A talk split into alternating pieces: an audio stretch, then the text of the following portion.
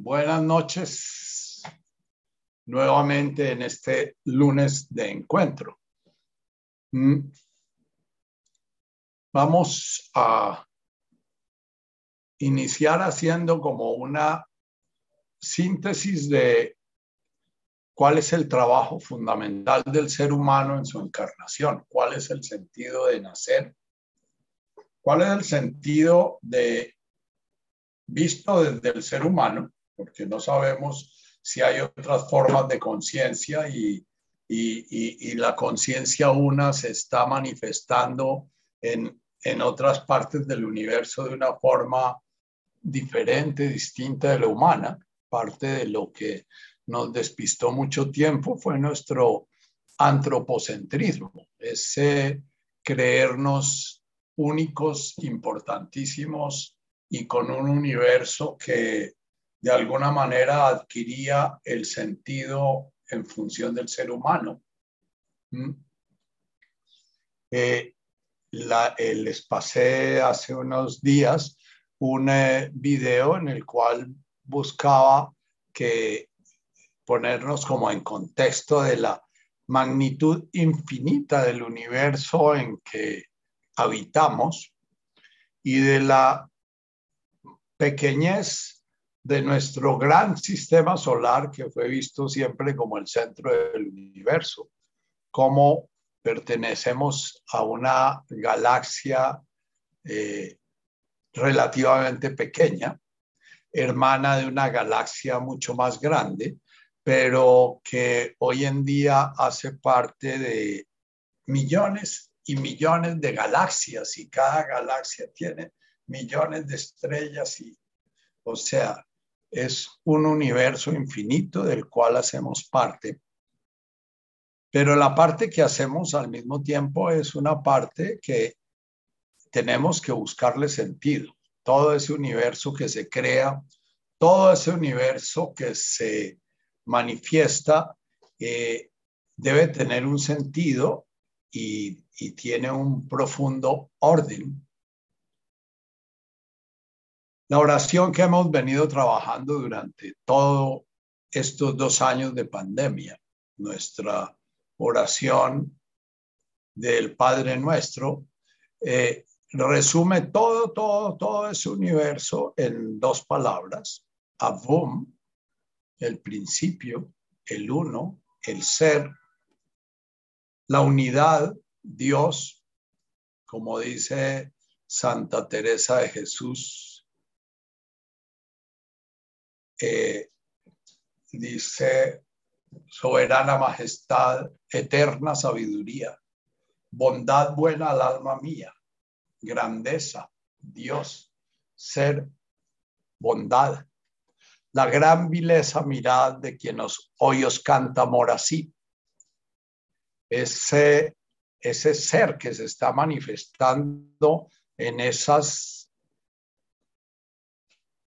inmensamente grandes criaturas como son esos agujeros negros que tienen 10 millones de veces la masa del Sol, que tienen eh, miles y miles y miles de veces la, la enormidad de, lo que es más grande para uno, eh, lo hace pensar a uno en ese granito de arena que es cada uno de nosotros en ese desierto inmenso de granos de arena y, enfocarnos en preguntarnos, bueno, ¿y qué sentido tiene ser un granito de arena en ese enorme desierto de granos de arena? Hoy hablaba con un buen amigo eh, y, y me decía que a través de la meditación, él tuvo una experiencia que lo, que lo fue llevando poco a poco a ensimismarse, cada vez a meterse más en sus mundos mentales y que ha tenido que comenzar a alejarse de la práctica eh, eh, porque eh, la realidad de alguna manera se le estaba escapando de las manos. Entonces, eh, me hizo pensar un poco en tocar eh, eh, tocar ese tema y, y tocar el tema de la meditación puede ser luz o puede ser oscuridad. Toda práctica espiritual puede ser luz o puede ser oscuridad. Toda práctica espiritual que lleva a el ego a construir un yo distinto, separado, diferente, mejor que, más merecedor que, con más posibilidades de salvarse que, es una práctica espiritual que es muy peligrosa. Eh, ha habido dos videos que nos manda eh, el amigo Juan de, de Manizales. Uno se llamaba la cali filocalia. No sé si algunos de ustedes vieron algunos de los videos de esta, de esta página tan interesante y, y, y cómo esos videos nos hablan de una cantidad de textos tan, tan grande como, como los, las estrellas de personas que han buscado el camino y personas que han descrito el camino. Eh, eh, Filos es el que, el que quiere, el que ama, el que desea, el que simpatiza con, y, y Calia eh, de alguna manera es como la perfección, como la, como la búsqueda de perfección, la búsqueda de lo, de lo más bello, de lo más perfecto, de lo, de ahí viene calistemia, viene caligrafía, viene todos los términos que nos hablan de la búsqueda de la perfección. Eh, en esa filocalia ustedes pueden ver varios videos eh, eh, que estudian personas que siguieron caminos místicos muy importantes. sin embargo, en estos textos no hablan de los que se perdieron en esos caminos místicos. Entonces, lo primero que yo les quiero decir es que el trabajo fundamental es entender Abum de Washmaya, es que en esas dos palabras se resume como el norte que debe uno buscar en su camino interior. Abum, su ser, de Washmaya, su ser manifestado en la diversidad ¿Qué es el ego y cómo el ego puede hacer que la luz enseguezca en lugar de iluminar? El ego es una estructura psíquica encargada de generar una imagen de la realidad, una imagen que hace que nos veamos a nosotros mismos como alguien diferente de la realidad exterior, crea la subjetividad y la objetividad. Y en esa imagen de la realidad nos pone a nosotros como el centro sobre el cual gira toda la realidad. Eso se llama egocentrismo, egotismo, o puede también ser egoísmo, digamos que el yo, eso que llamamos personalidad, eso que llamamos identidad, eso que adquiere sentido en los roles que desempeñamos, que adquiere sentido en las personas que conocemos, ese, esa imagen de nosotros como padres, como hijos, como hermanos, como profesores, como alumnos, como amos, como esclavos, ¿ya? E, esa es una imagen que está permanentemente tejiendo el ego y ese ego está permanentemente dándonos la información de que nosotros no hacemos parte de la realidad que observamos, que yo soy distinto a mi hijo, que yo soy distinto a mi padre, que yo soy distinto a mis alumnos, que soy distinto a mis profesores, que soy distinto a mis enemigos, que soy distinto a mis amigos.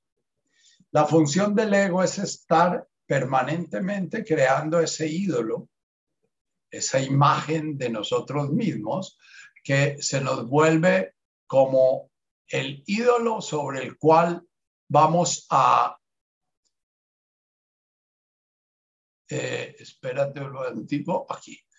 El ídolo sobre el cual vamos a fundar nuestro sentido de la vida. Si ese ídolo merece vivir, si ese ídolo no merece vivir, si ese ídolo es bueno, si ese ídolo es malo, si ese ídolo es...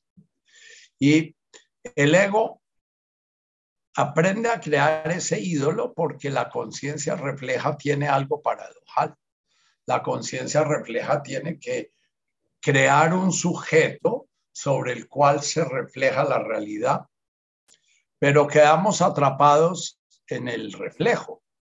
Y el pecado original, la caída original, la ignorancia fundamental, precisamente es creer que el universo no es Avum de Boashmaya, sino que el universo es Avum de Boashmaya y yo. Eh, un Dios que crea el universo, un universo creado y yo que contemplo, uso, domino, soy víctima de, interpreto y doy sentido o sin sentido a ese universo. Cuando comenzamos a trabajar muy en serio en el Avum de Boasmaya y lo hacemos, nos entregamos a la oración, nos entregamos al sonido, vamos dejando que ese sonido esté permanentemente en nosotros, vamos eh, poco a poco volviendo a integrar el sentido profundo de la unidad que existe entre Abum y de Washmaya. Abum se entiende en de Washmaya y de Washmaya se entiende en Abum. Y ese ser separado, que no es ni Abum ni de Washmaya, sino que es Abum de Washmaya, que eh, eh, ese ser separado va a dejar de definirse como algo separado de la creación, va a dejar de, definirse como el que eh, interpreta la relación desde su subjetividad. Por eso terminamos en la cuarta, en la cuarta oración de nuestro Padre Nuestro, eh, Nehuey, si hemos hecho Avum de Washmaya, Netkadach Shimoch, Temal Kutach, Nehuey Sibianach Aikana de Washmaya, Afbaraja, está celebrando lo que toda conciencia que despierta de su ignorancia vive como objetivo. Y es que el mundo de afuera y el mundo de adentro no están separados, que el mundo de afuera el mundo que observamos y el observador son, son lo mismo, que cuando yo estoy mirando un paisaje, yo soy ese paisaje, y cuando yo estoy oyendo una sinfonía, yo soy esa sinfonía, pero yo no soy esa sinfonía separada de la sinfonía, ni soy el paisaje separado del paisaje, sino que soy el paisaje y, y, soy la sinfonía que, que escucho uno con ellos. Y ahí en ese momento, en el momento en que el ego deja de, construir el universo, deja de analizar el universo. Analizar viene de dos palabras griegas, así como filo, calia es la, el, el amante de la perfección, el amante de la verdad, el amante de la, de, fundamentalmente la perfección. Filocalia se refiere a unas colecciones de, textos de personas místicas, pero el, término hace referencia es al que ama la perfección. Dicho en términos de, nuestro, de nuestras bienaventuranzas, eh, es el que tiene hambre y sed de lejanuta, hambre y sed de encontrar la verdad, la belleza, la bondad, el amor, ese equilibrio.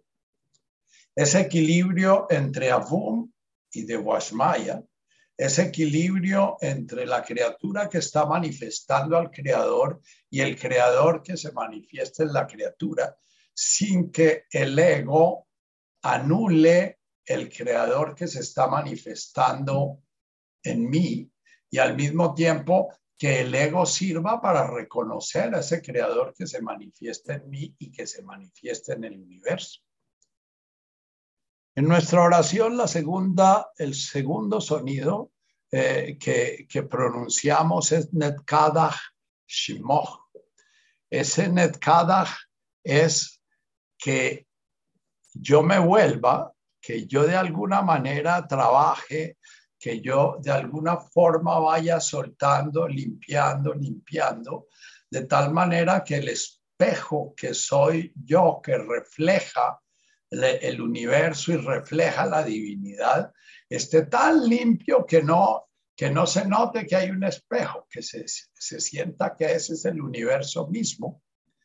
Ese Netkadach es el trabajo de purificación que vamos a trabajar en el Bashboklan Kauben Waktajen, Aikana Dafnanes Bohin la Hayaben y en el Huela Tajlan Lenes Yuna, el Apat San Es decir, puliendo como se pule el diamante bruto, en bruto se va puliendo, se le van puliendo sus facetas de tal manera que se vuelva una criatura que refleje la divinidad desde cualquier lado desde de la cual se esté reflejando el universo en él.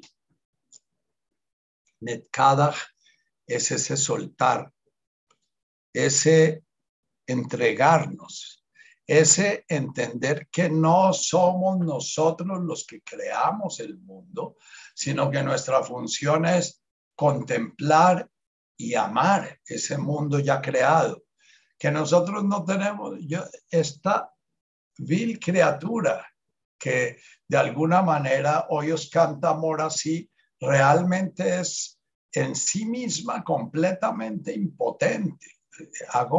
Como, la, como el nucleótido que hace parte del ácido ribonucleico en sí mismo es impotente, sin embargo, si está constituyendo eh, un gene puede, puede manifestarse milagrosamente en mil maravillas. Sin embargo, ese, ese nucleótido no tiene mucha, realmente no tiene ninguna eh, ninguna posibilidad en sí mismo de tener una significación como la hoja del árbol no tiene ninguna significación separada del árbol. El ego es tan prepotente y tan ignorante que busca la significación de la hoja separada del árbol y busca que el árbol funcione en función de él en lugar de él preguntarse cuál es su orden en el árbol. Ese es el Tetem al El Netkadach Shimoch es irnos abriendo cada vez más a entender el orden del universo, cada vez más entender ese orden que no es el nuestro, no es el nuestro recibido por nuestra familia, por nuestra clase social, por nuestra profesión, por nuestra ese orden que internalizamos, que es un orden que no es natural, no es un orden objetivo, no es un orden, sino es un orden mental, eh, entorpece nuestra relación de contempladores y amantes del universo.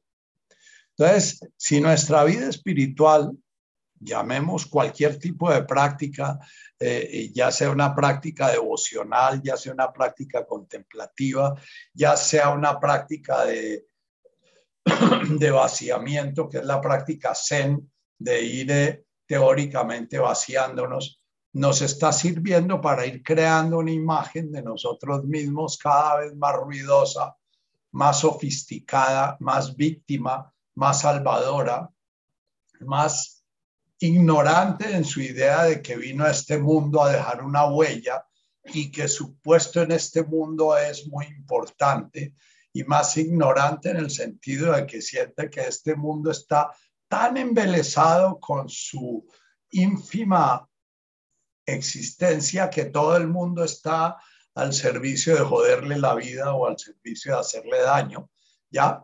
Entonces, eh, eh, estamos completamente al servicio del ídolo que creamos. El ídolo víctima, la persona que nunca pudo conseguir lo que quería.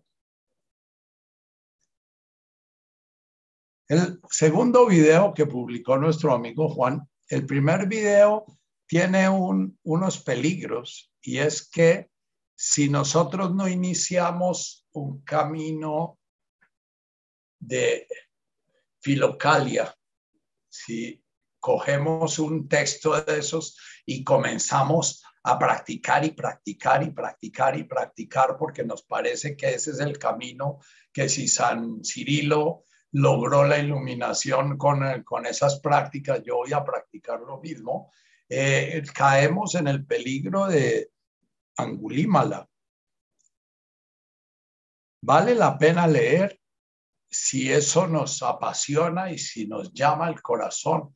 A los hombres posmodernos ese tipo de lectura no nos gusta mucho porque es como tan marciana para nuestra manera de pensar y de ver el mundo que, que, casi ni nos toca el corazón. Sin embargo, si se sumerge uno un poquito en ella, alcanza a percibir el aroma de la divinidad tocándole a uno el, el corazón.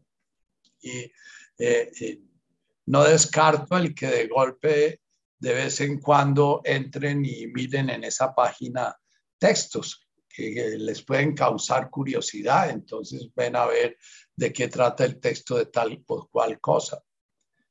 Eh, si de golpe se sienten tocados por un camino de esos específico de esto, eh, no lo hagan solos, eso se los recomiendo muy especialmente. Los caminos interiores es muy peligroso hacerlos solos, sin un maestro que le esté reflejando a uno el ego que está permanentemente generando un yo eh, eh, virtuoso, un yo bueno, un yo superior, un yo amado por Dios, un yo, qué sé yo.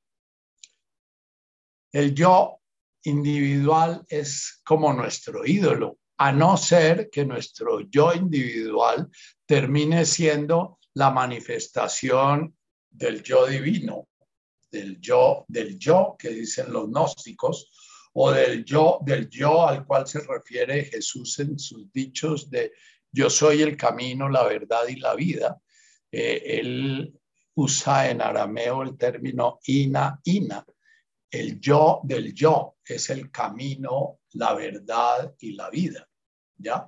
Pero ese yo del yo es un yo que no es creado por el, por el ego que es el que crea el yocito, yo soy hijo del fulano, yo soy bueno, yo soy malo, yo soy bonito, yo soy feo, yo soy inteligente, yo soy bruto, yo soy el papá de, yo soy el hijo de, yo soy el hombre, yo soy mujer, yo soy homosexual, yo soy heterosexual, yo soy, yo soy, yo soy, yo soy. Ese yocito es el tejido que está haciendo permanentemente el ego para sentirme distinto, diferente y separado del universo para que no, mi conciencia no pueda percibir el Nehuay Aikana, de Boashmaya Afbaraja.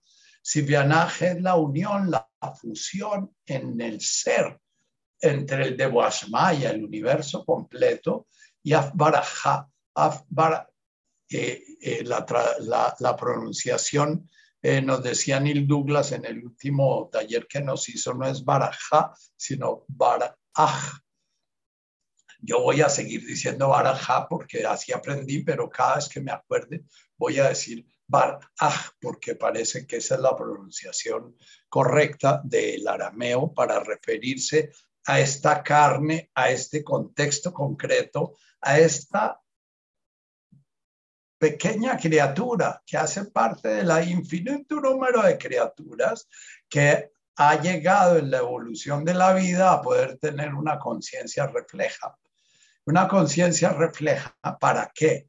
Para poder alabar, glorificar, para poder gozar la existencia de la manifestación divina, la manifestación de Dios en, su, en sus criaturas. Bien, entonces, en la medida en que el ego está funcionando, está haciendo críticas, está controlando, está diciendo yo soy el que eh, el que soy sucio, yo soy el que soy limpio, yo soy el que soy el que tengo la verdad, yo soy el que ya. Y todo el tiempo, toda la acción que tengo en relación con el mundo es separarme del mundo, hacer un juicio de cómo es de linda esa flor, cómo es, se secó esa mata, cómo ya, porque para que yo pueda sentir ese nejoisiviana, esa integración de mi ser con el ser uno, de Inana, de yo soy uno, mi padre y yo somos uno, ¿ya? Eh, para que pueda sentir, la mente se tiene que silenciar, la mente tiene que callarse, porque la mente está al servicio de crear ruptura, diferencia, comparación. Yo soy más, yo soy menos, yo soy. En el budismo se dice que para entrar en los reinos inferiores la puerta de entrada es la comparación y el juicio. Y uno entra a la puerta de los reinos inferiores a través de estar mirando a otro y sentirse diferente del otro. Uno entra dentro del ámbito de la bondad fundamental, dentro del ámbito de la compasión, dentro del ámbito del amor, que es un ámbito, no es una emoción, solamente cuando la mente deja de hacer juicios, cuando deja de compararse. Entonces,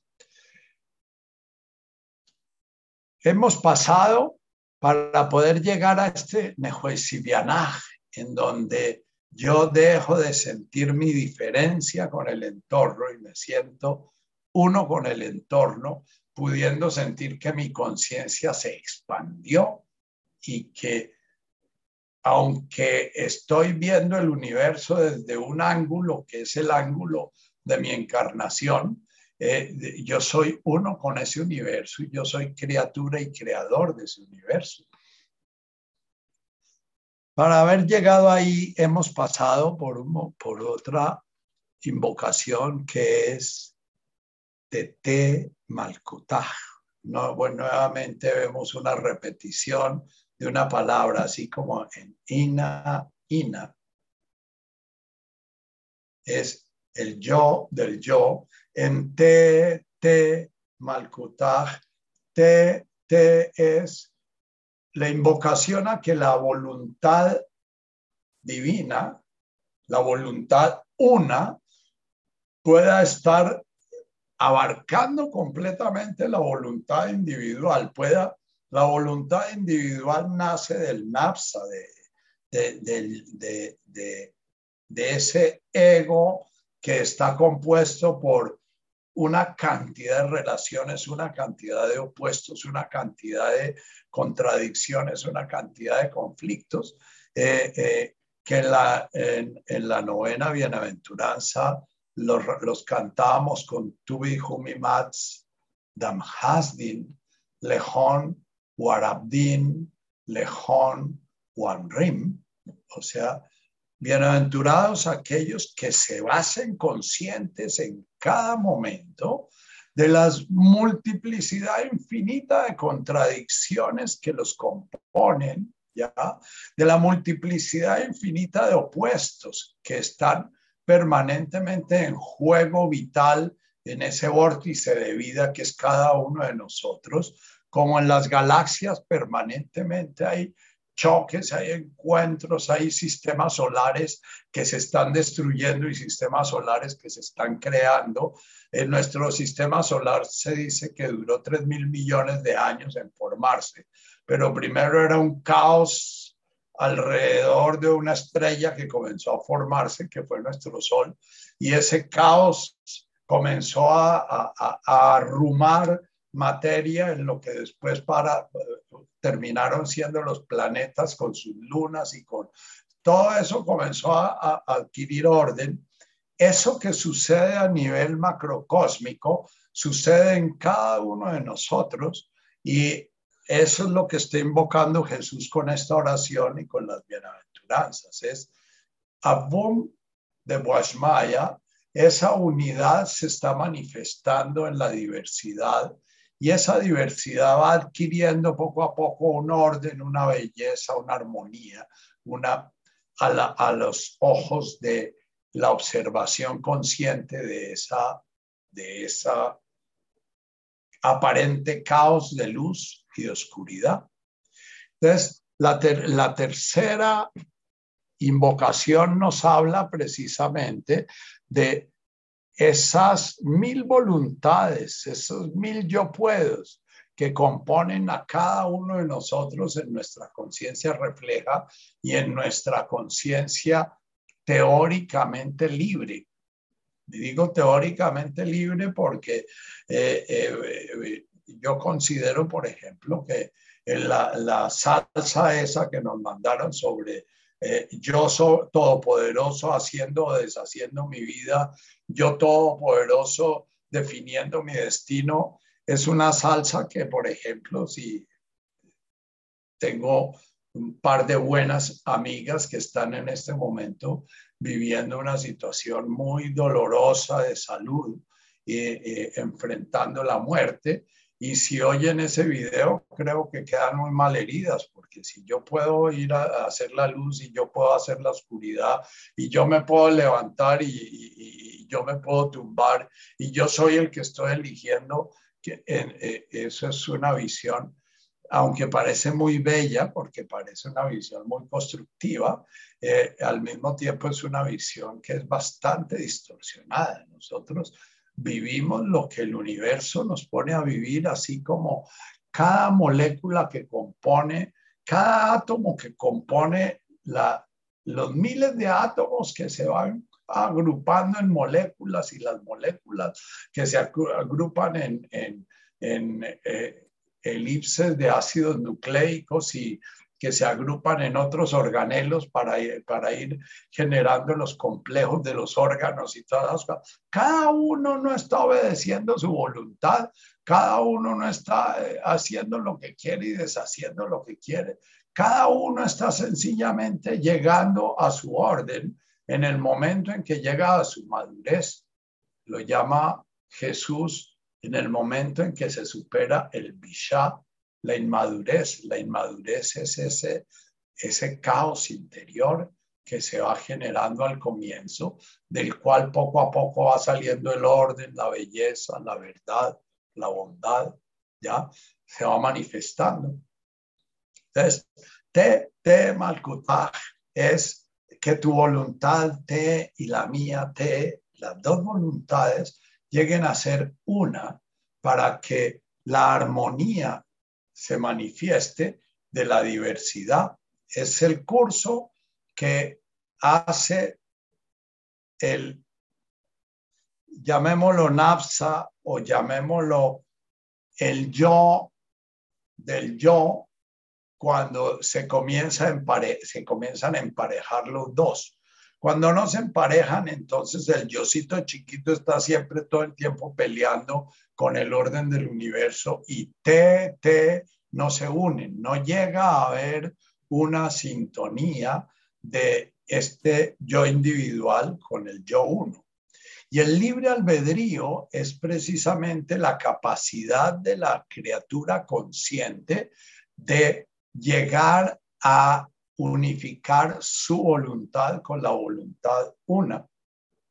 Vuelvo a repetir un cirilí que yo repito mucho, que es un dicho de Tony de Melo que decía que en esta tierra un milagro es lograr que Dios haga la voluntad de un humano, que la realidad de un milagro es cuando un humano logra percibir comprender, entender y aceptar la voluntad divina, que eso es un milagro. Un milagro es cada vez que un orden implícito se hace explícito, cada vez que un orden inconsciente se hace consciente, cada vez que un orden resistido deja de resistirse, ¿ya? Para tanto para Jesús como para Buda, el sufrimiento humano es la resistencia que hacemos a ese orden divino. Te, te malcutaje es que una vez que hemos vaciado nuestros propios intereses, nuestras propias voluntades, nuestros propios mitos, nuestro propio ídolo, que es nuestro yo con nuestra personalidad, que hemos de alguna manera dispuesto que ese caos se ponga a funcionar alrededor de Tete Malkutaj, ese caos ya va a producir un silencio, un vacío y un orden, eh, o un silencio o una canción armónica, como dice eh, eh, eh Wahaila al finalizar el Padre Nuestro, dice, bueno, si esto se da, todo esto que estamos invocando, entonces yo reconozco, me reconozco como el delaje, como el jardín del donde se manifiesta la voluntad divina, no diferencio entre yo, entre mí y el mundo exterior. Delaje es un jardín en el cual yo soy parte de ese jardín y yo soy el jardín y yo soy el creador y yo soy co-creador de ese jardín. Metul Delaje Malkutaj. Metul es la fuerza que va llevando del caos al orden, se manifiesta a través mío. Este vórtice de vida que hay en mí y en el universo que contemplo, ¿ya? Watesmukta formándose en una sola armonía, en una sola canción, Lachlan Almin, desde el comienzo del universo, desde el comienzo de los tiempos hasta el final de los tiempos. Ahorita los voy a invitar a ver un video que yo contemplo como una forma de meditar sobre el Tete Malkutaj. Eh, yo medito sobre el Tete Malkutaj cuando veo una flor, cuando una orquídea que parecía muerta comienza a resucitar, cuando una orquídea que yo quiero mucho que viva se me muere a pesar de todo el esfuerzo que hago para que no muera, cuando un eucalipto divino que lo veo crecer y va divino y pum, de golpe se muere. Y, de golpe otro que estaba todo chirle y achilado comienza a crecer. Siempre aparece el prepotente Nacho diciendo voy a abonarlos, voy a echarles cali y es que les falta tal y tal cosa porque es que yo puedo controlarlos y después digo, bueno, estos arbolitos que he sembrado que me sirvan para y estas orquídeas y estos que me sirvan para irme abriendo a ese orden del universo, renunciando poquito a poco a mi ilusión de controlar ese universo, aún frente al dolor y al sufrimiento. Eh, en épocas antiguas los animales y las mascotas nacían, crecían y se morían sin veterinarios, ¿ya? Eh, así yo me relaciono con mis mascotas en la, en la, finca. No son propiamente mascotas, son perros de finca que ayudan acompañarlo a uno en, en, sus paseos por si se cae y necesita una ayuda, el perro avisará. No lo despintan un, momentico, pero ellos no duermen dentro de la casa ni, ni, ni, ni, ni están, eh, ellos duermen afuera y ellos... Y cuando los perritos entran en su decadencia, entran en su, en su curso de muerte, eh, no deja de producirme mucho dolor a mí ver a, la mascota que ahorita tengo o el perrito que tengo que me ha acompañado por más de 15 años, ya está lleno de turupes porque le debió dar un cáncer y se lo chupó y él se queja, ¿no? Se queja, pero igual ahí sigue acompañándome con paso cascado y esa compañía me produce mucho dolor. Yo siento un poquito el dolor de ese perro y sin embargo digo, ese es el misterio del tema Malkutaj, la vida y la muerte. Yo no soy el que ni por más salsa que cante, yo no puedo subirme y bajarme, no puedo eh, eh, curar o definir. Y como hombre moderno podría decir, ah, yo le puedo evitar el sufrimiento y voy a darle un par de sinoganes de los que tengo ahí de muestras médicas y él se come su panecito y se muere. Sin embargo, esa es una forma, como dice Byung-Chul de evitar, es lo que él llama la algofobia del hombre posmoderno. El hombre posmoderno tiene fobia al dolor porque el dolor le cuestiona su prepotencia. Entonces yo digo, eh, este perrito, de alguna manera, la, el dolor que está viviendo me está conmoviendo a mí y lo primero que quiero es quitarlo, ¿no? Para sentir que tengo control sobre el dolor del animal. Pero voy a, esperar a ver qué es lo que pasa conmigo y con él, porque en última somos uno y voy a respetar el curso de su vida y de su muerte. Voy a pasar un video, si la tatica nos, nos lo pone, en que de alguna manera con ese video medito en ese tema al kutaj.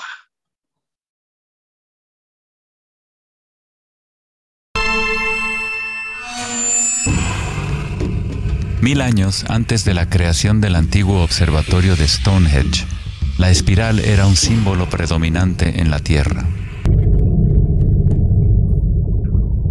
Las espirales antiguas se pueden encontrar por todas partes del mundo. Miles de espirales antiguas como estas se pueden encontrar en toda Europa, Nuevo México y Utah en Estados Unidos, Australia, China y Rusia, en virtualmente todas las culturas indígenas de la Tierra. Las espirales antiguas simbolizan el crecimiento, la expansión y la energía cósmica encarnada en el Sol y en el cielo. La forma espiral refleja el macrocosmos del universo mismo revelándose. En las tradiciones indígenas, la espiral es la fuente energética, la madre primordial. Las espirales neolíticas de Newgrange, Irlanda, se remontan a 5.000 años.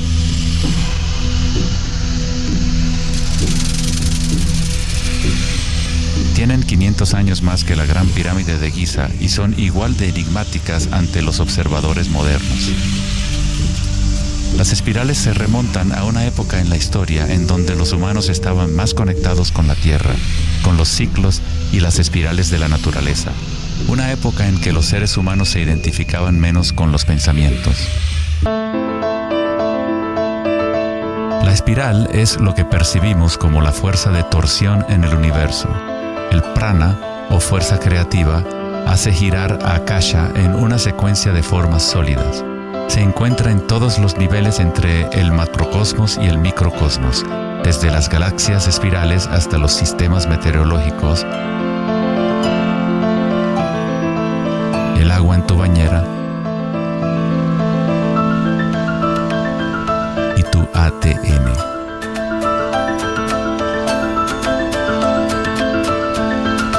En la experiencia directa de tu propia energía, la espiral primordial no es una idea, sino más bien lo que hace posible toda condición e idea.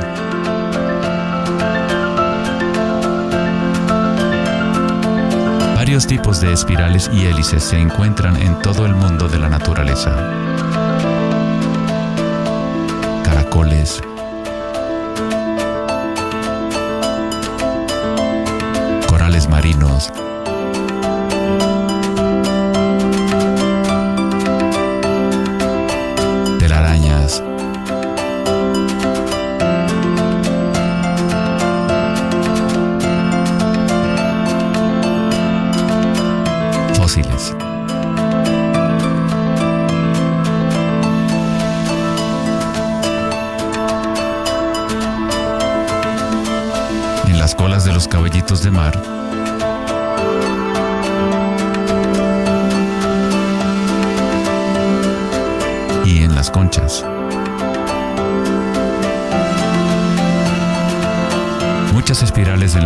Se pueden observar como espirales logarítmicas o espirales en crecimiento.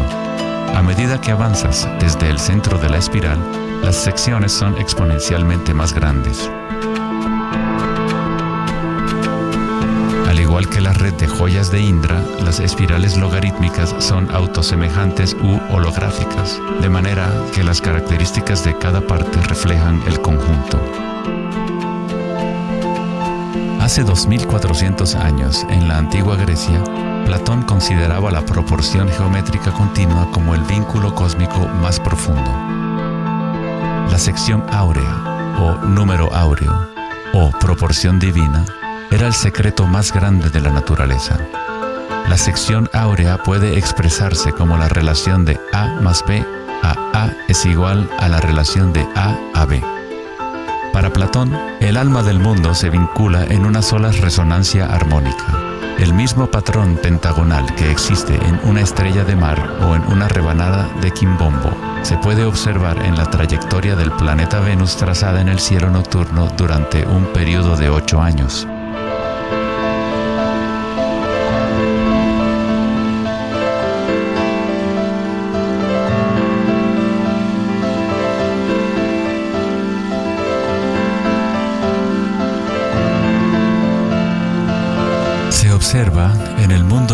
De las formas en el cielo y en el mundo visible de los objetos materiales en la Tierra, a través de este principio de la autosemejanza geométrica.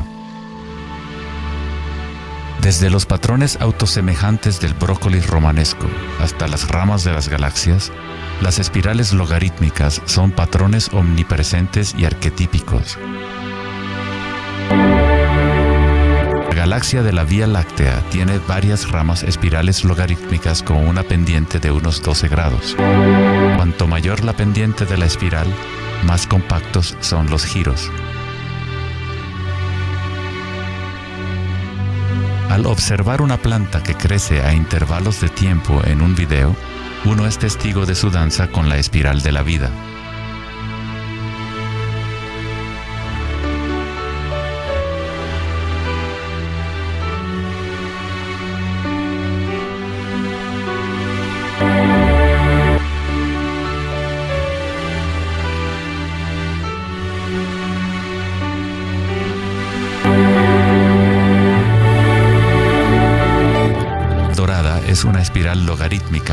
Hacia afuera, siguiendo el factor de la sección áurea. Relación matemática especial que aparece una y otra vez en la naturaleza. El patrón que se observa a continuación se denomina la serie de Fibonacci o la secuencia de Fibonacci. La serie de Fibonacci se desarrolla de tal manera que cada número es la suma de los dos números anteriores matemático y astrónomo alemán, que patrones autosemejantes de espirales son observables de la manera en la cual las hojas están dispuestas en los tallos de las plantas o en el orden de los pétalos de las flores. Leonardo da Vinci observó que el espacio en las hojas tenía a menudo forma de patrones espirales. Patrones se llaman filotaxis o patrones de disposición de las hojas.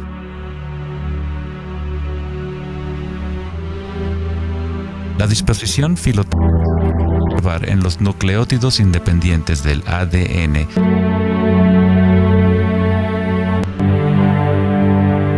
en todo, desde los árboles genealógicos de conejos reproductores hasta en las piñas del pino, los copos de nieve y en organismos simples como las diatomeas. Las diatomeas, los tipos más comunes de fitoplancton organismos unicelulares que sirven de alimento a numerosas especies en la cadena alimenticia.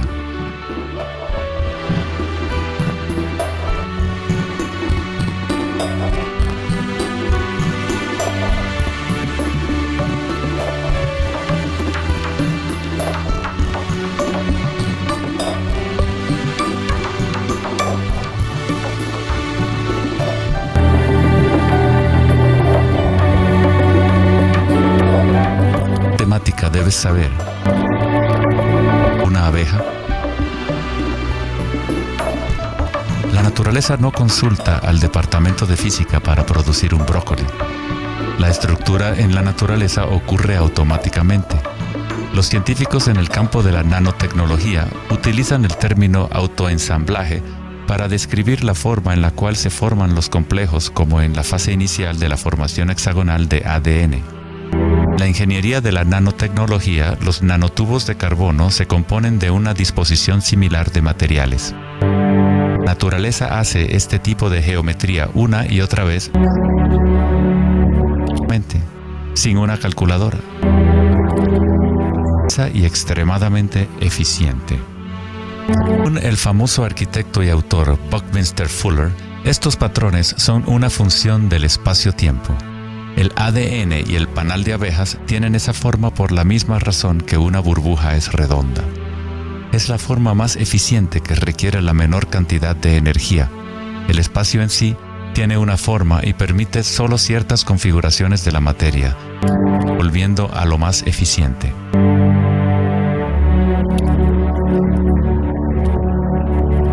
esto como las cúpulas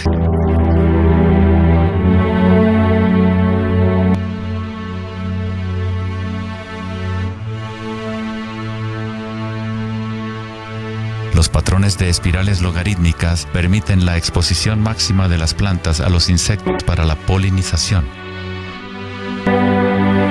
Máxima exposición a la luz solar y la lluvia que les permite llevar el agua de manera eficiente y en espiral hacia sus raíces.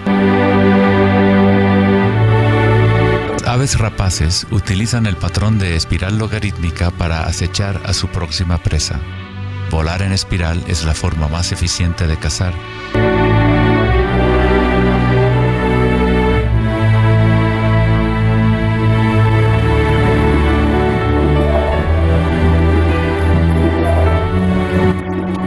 observar el akasha danzando la espiral de la vida hacia una forma material se relaciona con la habilidad de percibir la belleza y la simetría en la naturaleza. William Blake dijo, el universo vegetativo se abre como una flor desde el centro de la Tierra en donde mora la eternidad. Ande desde las estrellas hasta el caparazón mundano y ahí se encuentra con la eternidad de nuevo tanto desde dentro como desde fuera.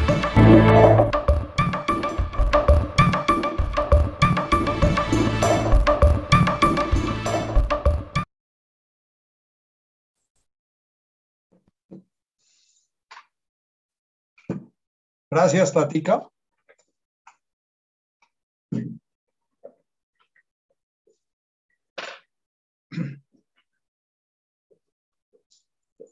Hoy tenemos en día la oportunidad de tener acceso a, mucha, mucha información.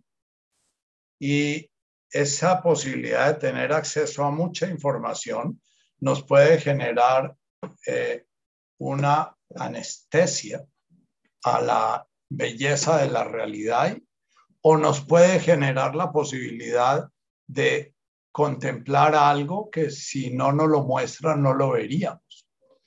Es posible que ya personas como Platón y como Einstein y como eh, estos otros personajes que ven esas de minucias en la realidad, eh, eh, tienen unas conciencias mucho más despiertas que las nuestras que vemos la flor y, y bueno, lo único que vemos es si está marchita o si está bonita, pero ni siquiera contemplamos la, la belleza le planteado yo a alguien eh, que para mí, por ejemplo, el comer se me ha ido volviendo como una experiencia maravillosa. Es el eh, sentir que puedo llevar la conciencia a un grano de arroz, que puedo llevar la conciencia a una hoja de lechuga, lograr que partes de la materia y de la vida que no tenían una conciencia refleja,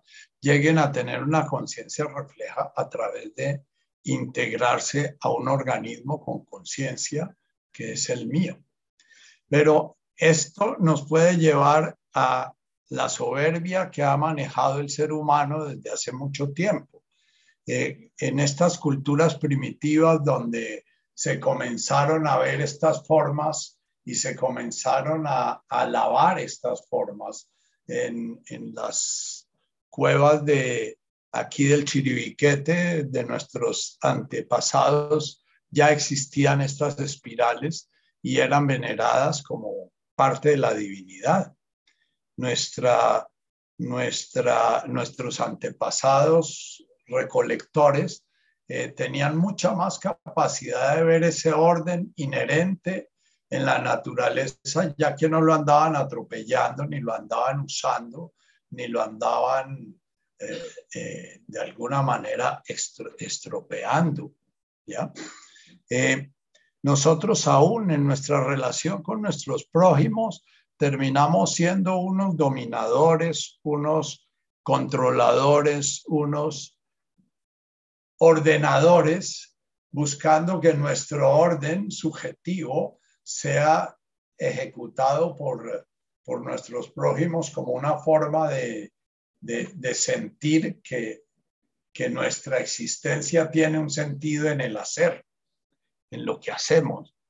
Y buscamos ese sentido en lo que hacemos precisamente porque hemos perdido el sentido de nuestro ser, el sentido de, de ser una parte de este universo, de ser una parte esencial de este universo y, y de ser co-creadores de este universo.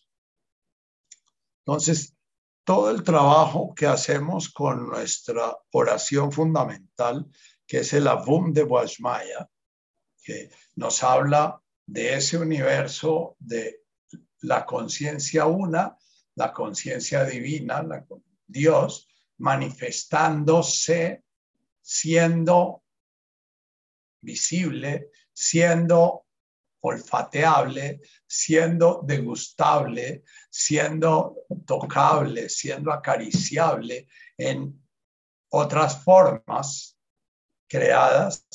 Eh, toda esa conciencia es importante estarle invocando para que nuestra plegaria, nuestra oración, nuestro ponernos en contacto con lo sagrado, no se ponga al servicio de la prepotencia del yosito chiquito que va creando un ídolo.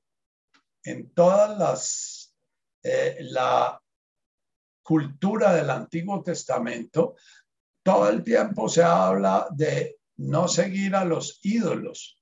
Y el principal ídolo eh, para, para los, los antiguos, de, los la gente que vivió en el Antiguo Testamento eran los Baales. Los Baales eran unos dioses que se creaban con barro. Nosotros hemos, nos hemos acostumbrado a vivir en función de los Baales, en función de las imágenes, haciendo hasta de nosotros mismos un Baal. Nosotros tratamos nuestro cuerpo muchas veces como si fuera un ídolo y lo adornamos y lo y lo veneramos y, lo, y al mismo tiempo tratamos nuestro cuerpo como si fuera ajeno a nosotros y como si fuera un objeto a modificar y un objeto a, controlar y a, y a, deshacer eh, su orden natural. El comer es, por ejemplo, una forma de comulgar con el universo a través de estos alimentos que son un regalo de todo el universo. Y cada alimento se puede volver sagrado en nuestra conciencia si estamos conscientes de eso. Esta ecuación de Fibonacci que vimos en, en que es esa ecuación que se repite en la geometría sagrada, en las constelaciones, en, las galaxias, en nuestra Vía Láctea, en Andrómeda, en muchísimas galaxias. ¿Vieron? Hay una foto eh, de, una foto espacial de varias galaxias eh, repitiendo la, la, elipse repitiendo el disco elíptico. La pregunta es por qué las galaxias no son bolas de, estrellas con el agujero negro en la mitad como es un sistema solar, sino que son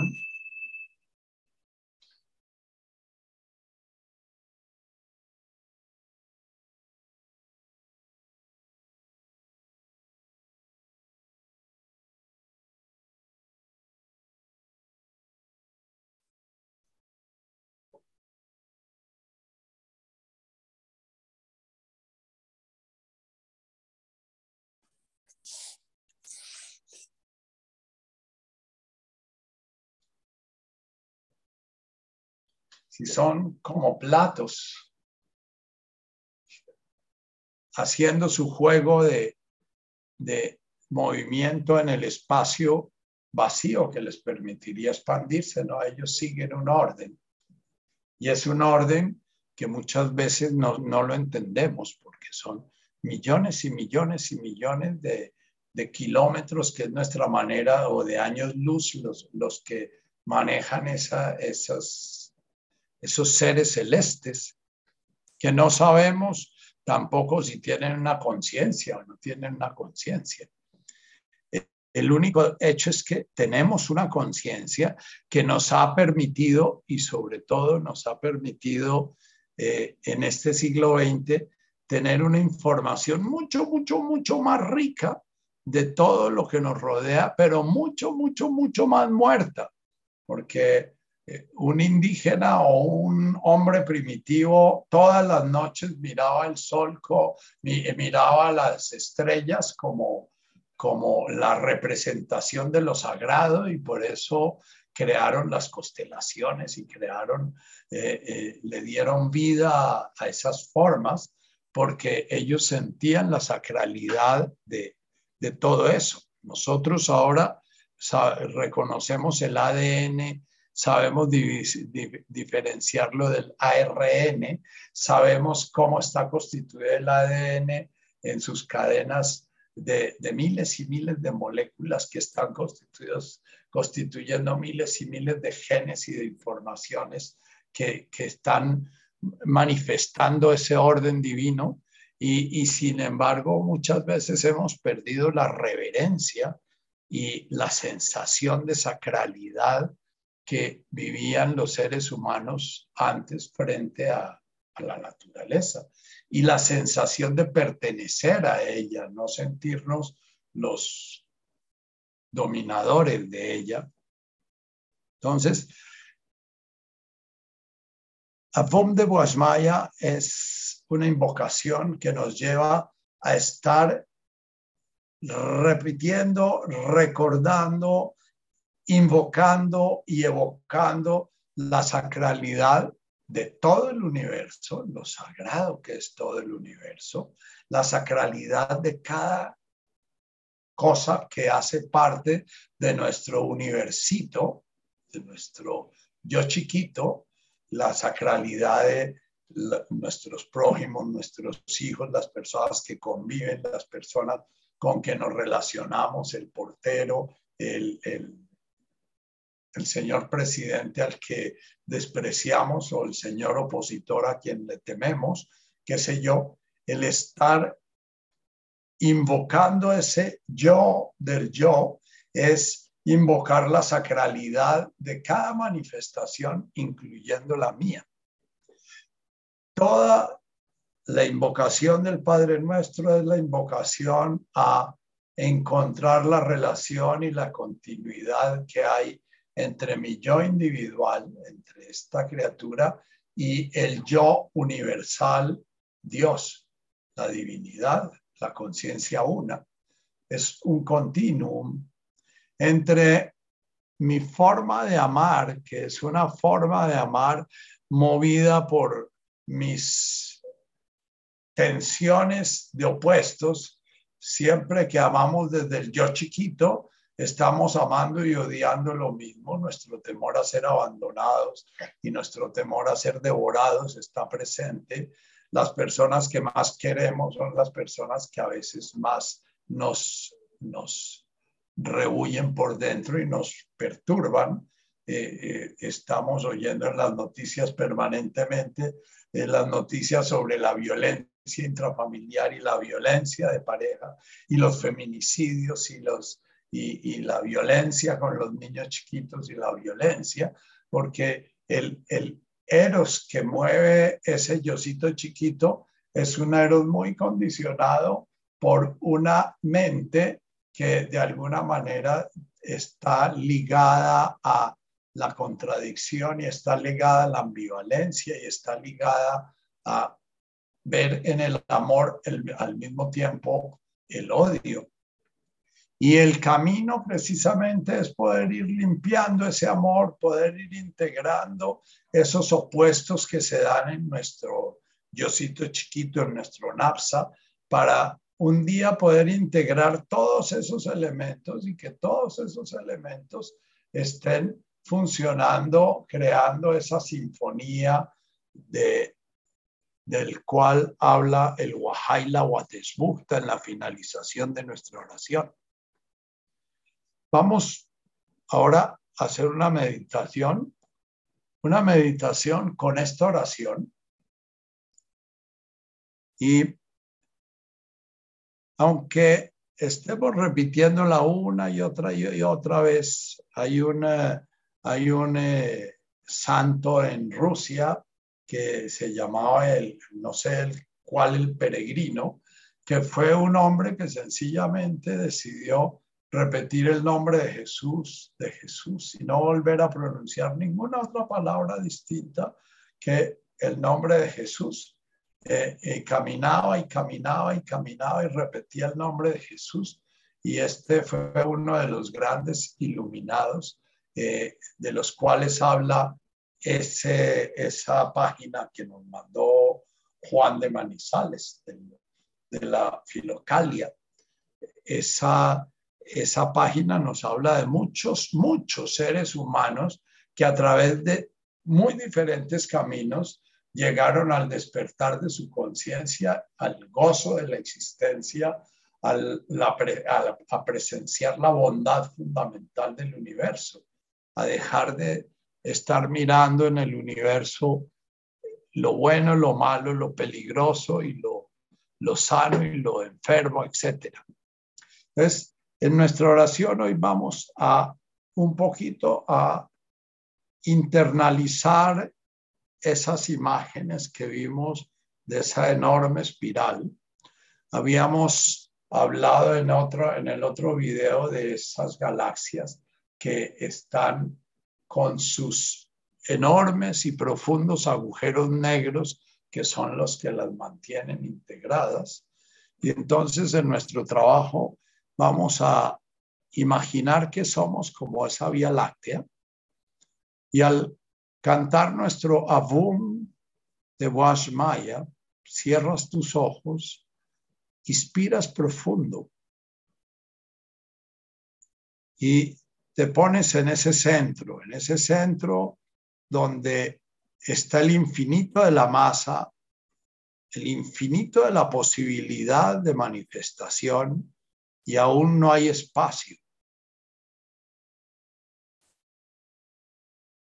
Y al expirar vas desarrollando ese elipse de Boas Maya yéndote al infinito de la creación.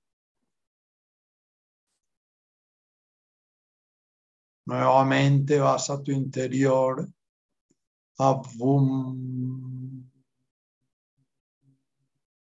a tu centro más profundo, a esa nadeidad con la que te encuentras cuando te preguntas quién soy yo.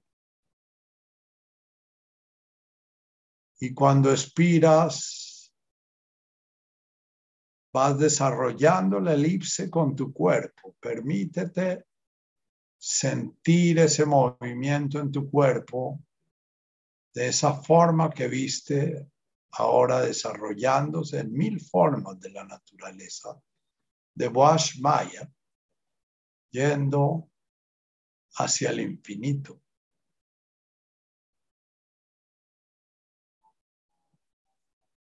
Avum.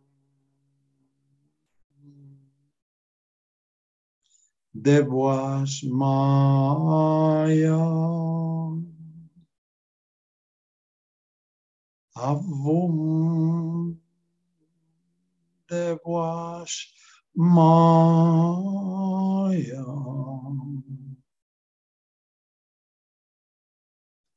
En ese avum vas a tu ser profundo. En ese de Maya te multiplicas en tus mil formas. Tus teneres, tus relaciones, tus ambivalencias, tus múltiples emociones, tus miríadas de pensamientos forman las ramas de esa galaxia que eres tú. Avum de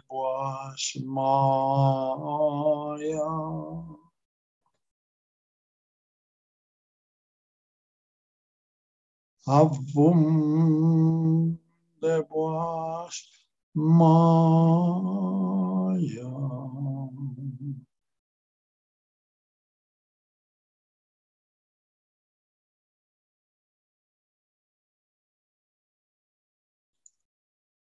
Permite que suene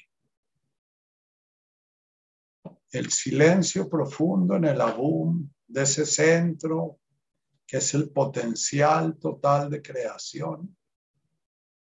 Siéntelo en tu corazón, siéntelo en tu centro, siéntelo subiendo por tu columna vertebral.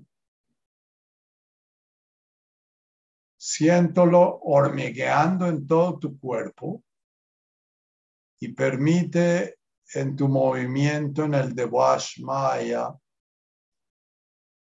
como la explosión de la creación armónica, ordenada, aunque parezca caótica, en el espacio infinito.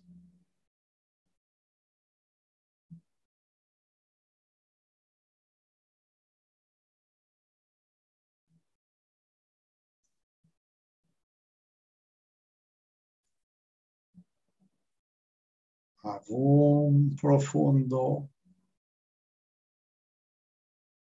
de voz maya.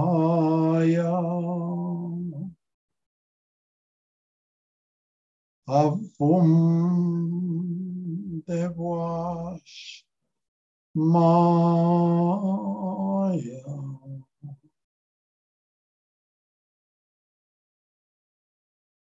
Siente el respirar del universo siendo como el eje sobre el cual gira esta galaxia de tu existencia. En sus ramas están todo tu historia, todos tus haceres, tus teneres,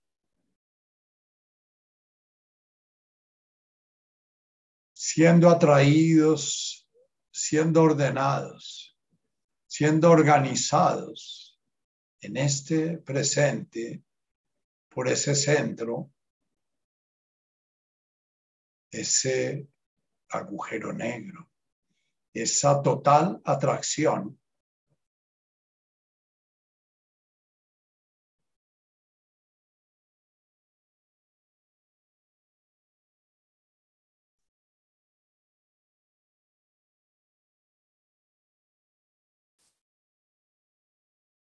Y ahora respira profundo. Y al expirar vas a permitirte irte en lo profundo de esa nadeidad, esa oscuridad y silencio total.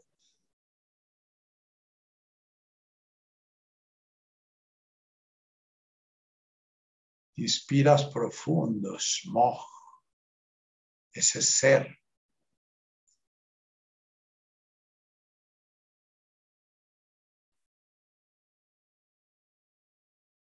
Y al expirar nuevamente, permitiéndote hacer la elipse, netkada, centras el ser que sale de ese centro, smog, lo sagrado, de ese centro que le da sentido a toda la galaxia, esparces en las ramas, las múltiples ramas de esa galaxia que eres tú, el Netkada, la luz, el sentido sagrado la atracción que mantiene esa galaxia separada de otras, pero haciendo parte de las otras. Netkada, te vas esparciendo como la luz y después vuelves otra vez a tu centro, Shimoh, el sentido profundo de toda la manifestación, el origen de toda la manifestación. Desde la oscuridad y el silencio total surge la luz y el sonido radiante que forman la forma manifiesta, la divinidad manifestándose.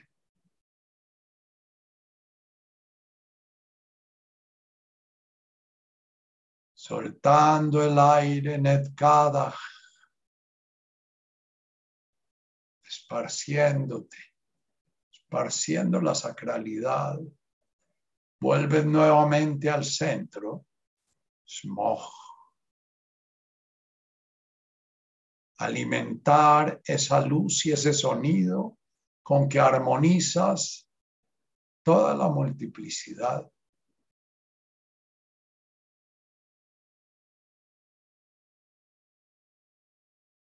Netkada Shemo.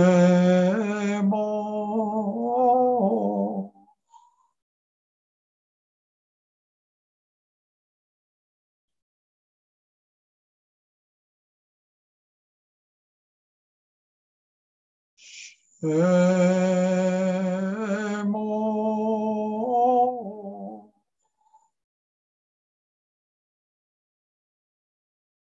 nuevamente ve a la fuente.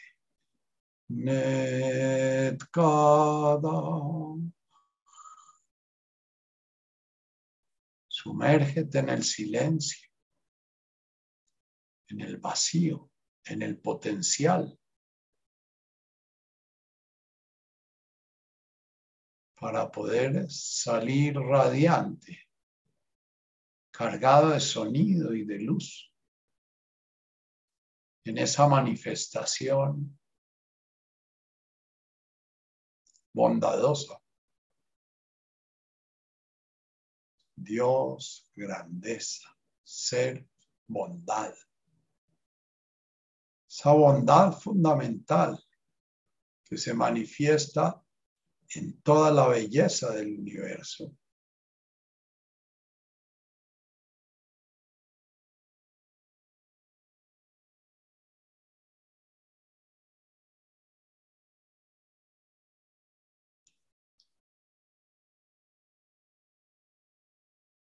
Y ahora inspirando profundamente. Te, te.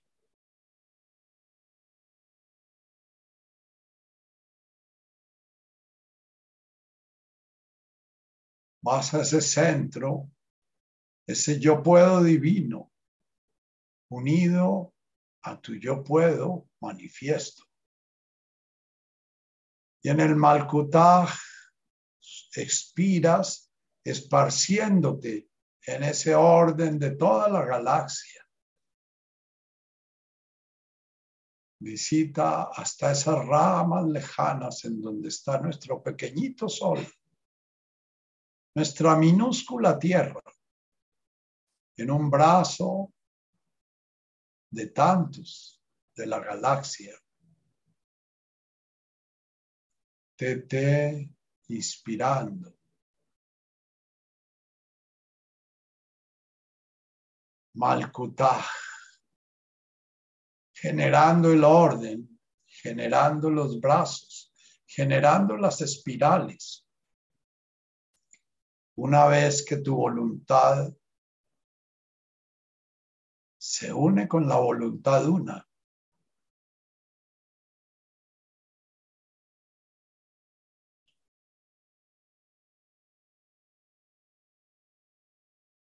Tete Malkutaj. Recorre con tu cuerpo esa gran espiral. Siente en el TT tu eje, de la coronilla hasta tu rabo, ese eje sobre el cual se forma tu conciencia de poder. Tete, Malkutaj,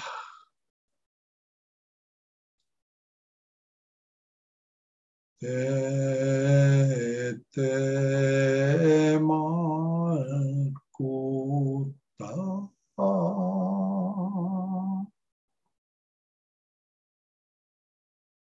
Tete,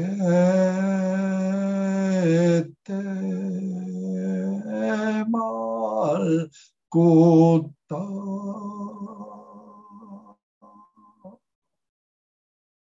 Siente cómo ese orden va hasta los confines de esa mismidad. Se pierde en los prójimos muertos en tu vida, tus antepasados. toda la gente que has conocido, a la que has herido, a la que has amado, a la que has odiado, toda la gente que te ha enseñado, a la cual has enseñado.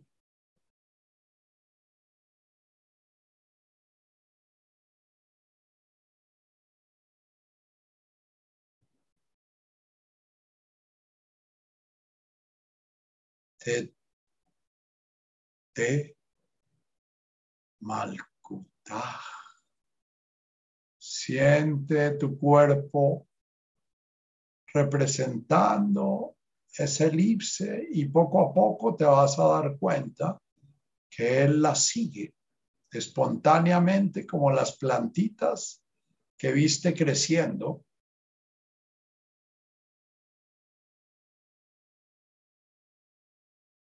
Los sufis oran dando vueltas, generando esa espiral, siguiendo el orden divino. Solamente se sueltan en su girar, en su girar buscan soltar su voluntad individual y ponerla en el orden del cosmos. Te malkuta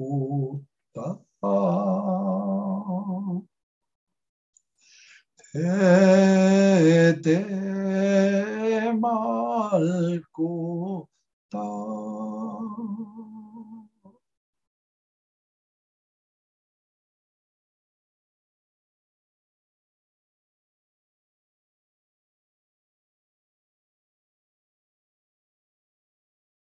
Y ahora inspirando profundamente, vas abarcando toda esa galaxia que eres, su agujero negro central, silencioso.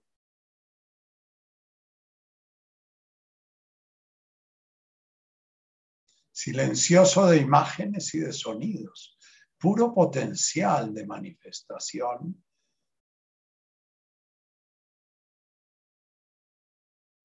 con todo el resto de la galaxia integrados. Siente la fuerza que integra tu centro hasta las últimas de las estrellas que hay en los más distantes lugares de la galaxia, que todavía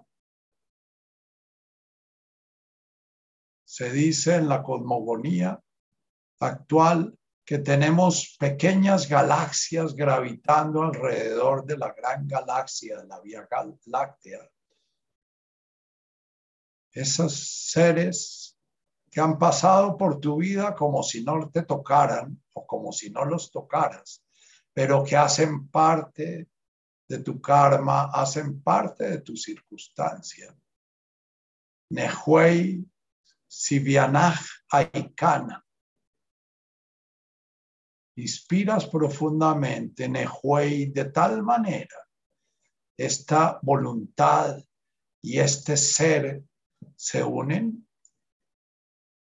se integran, Aikana, se vuelven uno solo. De Washmaya, toda la gran galaxia, toda la multiplicidad de seres, Afbaraja, con este centro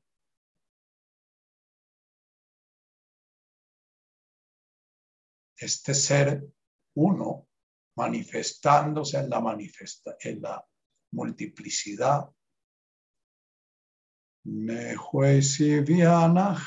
Inspirando, Paikana, y expirando de Washmaya, recorre todos los brazos de esa galaxia.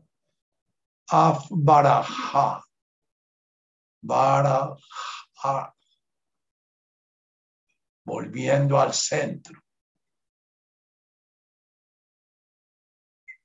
Recorriendo todo tu multiplicidad y recordando que toda esa multiplicidad está iluminada, está integrada, está armonizada por ese centro de tu ser silencioso, oscuro. Origen de la luz y del sonido.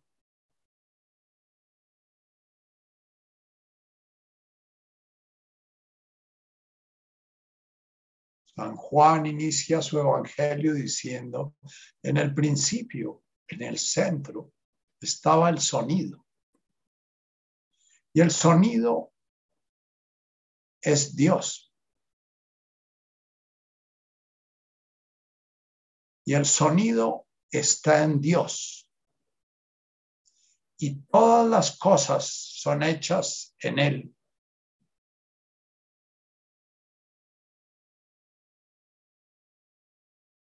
Inspira profundo ese silencio y esa oscuridad total en la cual está el potencial de toda manifestación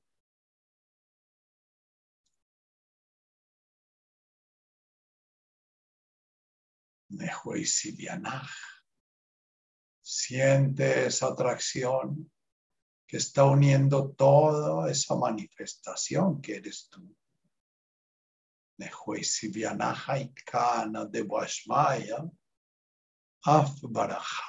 volviendo a tu centro.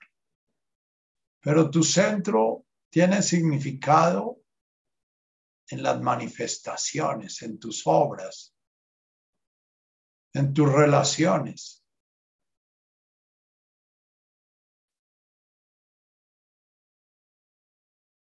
O nacen de tu espíritu de diferenciación, distinción, y va perdiendo tu fuerza, tu centro.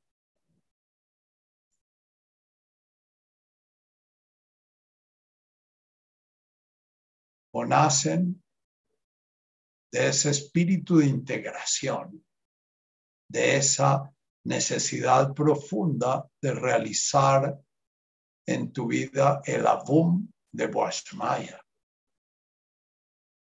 de descubrir en lo más profundo de tu ser y tu acontecer, tu existir y tu manifestarte,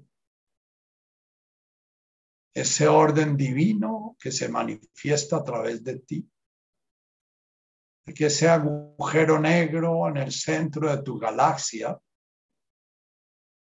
irradie su orden, irradie su fuerza, irradie su poder hasta en la última de las estrellas o de las pequeñas galaxias satélites.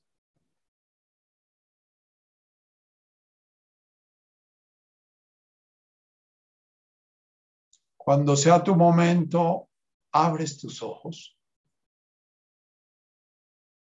tomas aire profundo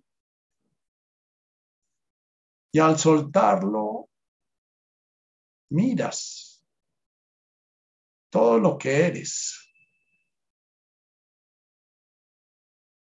Miras a tu alrededor, miras las personas con las que estás, el computador que te transmite esta información, el espacio que habitas, que es uno con el espacio total, aunque esté rodeado de paredes, no lo hace distinto al espacio.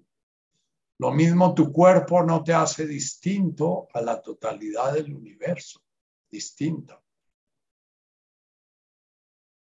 Y cada vez profundizar más en esta dirección de el centro que da sentido a toda la diversidad que gira alrededor de él.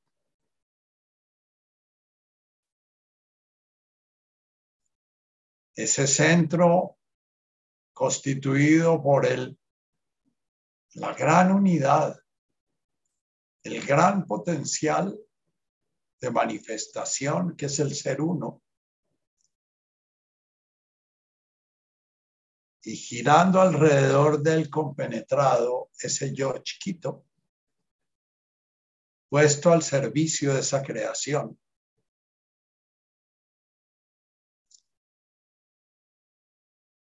El horizonte del agujero negro. Es todo eso que ya está atrapado, pero aún no se ha fundido.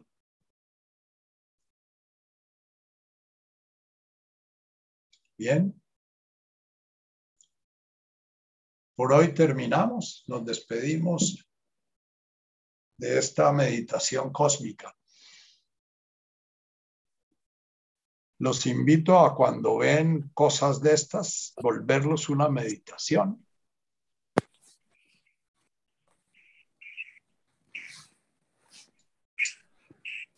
La Margarita. Muchas gracias. Gracias, Nachito. Gracias. Muchas gracias. Gracias, Nachito. Gracias, Nacho. Gracias, Nachito. Gracias. Gracias, Gracias, Nachito. Gracias, Nacho. Nacho. Mechas. Gracias, gracias. Gracias a todos. Aquí de, de Mercedes y de Julio, Nos gracias. despedimos por hoy. Hasta la Gracias. próxima. Ah, Gracias, Nachito. A la próxima, Nacho. pero nos podamos ver del lunes de hoy en ocho.